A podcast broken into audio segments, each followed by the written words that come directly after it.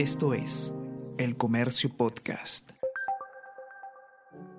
A diferencia de la costumbre norteamericana de celebrar el Día del Padre el tercer domingo de junio, costumbre adoptada por la mayoría de países, entre ellos el Perú, aquí en España se celebra cada 19 de marzo. En otros países, algunos tan distintos como Bélgica, Marruecos o Bolivia, también se rigen por esa fecha, el día 19 del tercer mes, pues coincide en el calendario con el día de San José, Padre putativo de Jesús. Aunque en casa celebramos el Día del Padre peruano, el domingo pasado Julieta me sorprendió por la mañana con un regalo que ella misma había fabricado por su propia cuenta.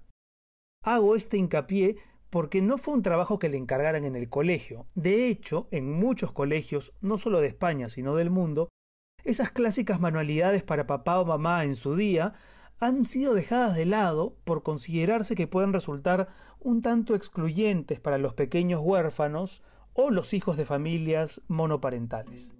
El hecho es que mi hija, por su propia cuenta, confeccionó un libro para obsequiármelo. Eran cuatro hojas plegadas que bajo el título Para el Día del Padre contenían una historia muy sencilla y un dibujo hecho íntegramente por ella. Más allá del contenido en sí, que me pareció precioso, lo que me emocionó fue el gesto, el hecho de que mi hija, quien sabe que me gustan los libros, que me ve a diario leyéndolos, que sabe que los libros forman parte del decorado de la casa y en especial del decorado de mi mundo, haya decidido gestar uno. Pensé después, ¿habrá sido la preciosa humorada de una niña atenta a su entorno doméstico? O tal vez sería la primera manifestación de lo que algún día será una posible vocación literaria. Me hice también otras preguntas relevantes. ¿Cómo nos miran nuestros hijos? ¿Qué imagen exactamente proyectamos sobre ellos de las que no somos conscientes? ¿Qué dicen de nosotros, de nuestros oficios, de nuestros trabajos, cuando no estamos ahí? ¿Cómo nos cuentan?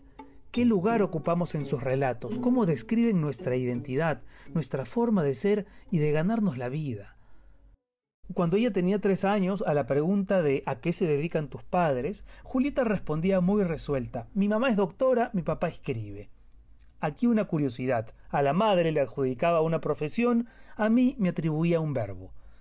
Y si le preguntaban dónde trabaja tu mamá, ella sabía desde luego que lo hacía en un hospital, a diferencia del papá que siempre se queda en casa.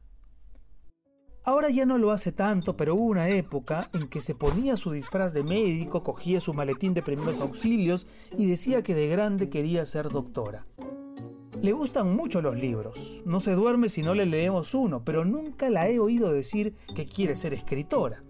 Solo ahora, es decir, el domingo pasado, cuando me regaló el libro, me quedé pensando en lo que los padres transmitimos, en cuánta influencia tenemos en las elecciones que hacen los hijos para su futuro. Hay familias con varias generaciones de médicos, militares, abogados, arquitectos o comunicadores. Son familias que viven orgullosas de sus tradiciones, donde padres e hijos suelen compartir sensibilidad, miradas, opiniones.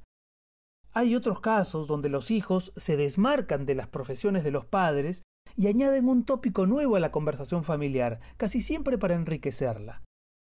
Pienso en mi padre, hijo de escritor, nieto de escritor, que decidió ser militar y que nunca sembró en sus hijos, uno de ellos, escritor, la curiosidad por la vida castrense. Me gusta pensar que mi hija encontrará su camino al margen de las influencias que su madre o yo podamos ejercer sobre ella. Será doctora, será escritora, será ingeniera de caminos, será funcionaria pública, será política, astronauta, escultora. Lo importante evidentemente es que elija su camino en completa libertad, obedeciendo el dictado de sus pasiones e intuyendo en qué lugar podrá sentirse más feliz. Y no me hace ninguna ilusión que herede mi forma de ver el mundo.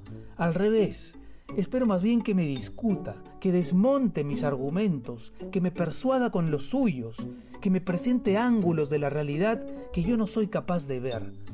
Aún quedan varios años antes de escucharla decir, papá, quiero ser tal cosa.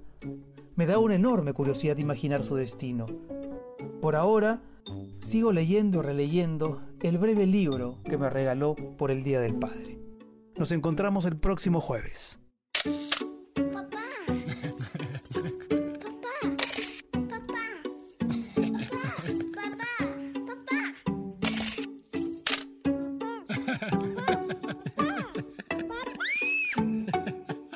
Papá no sabe nada con Renato Cisneros.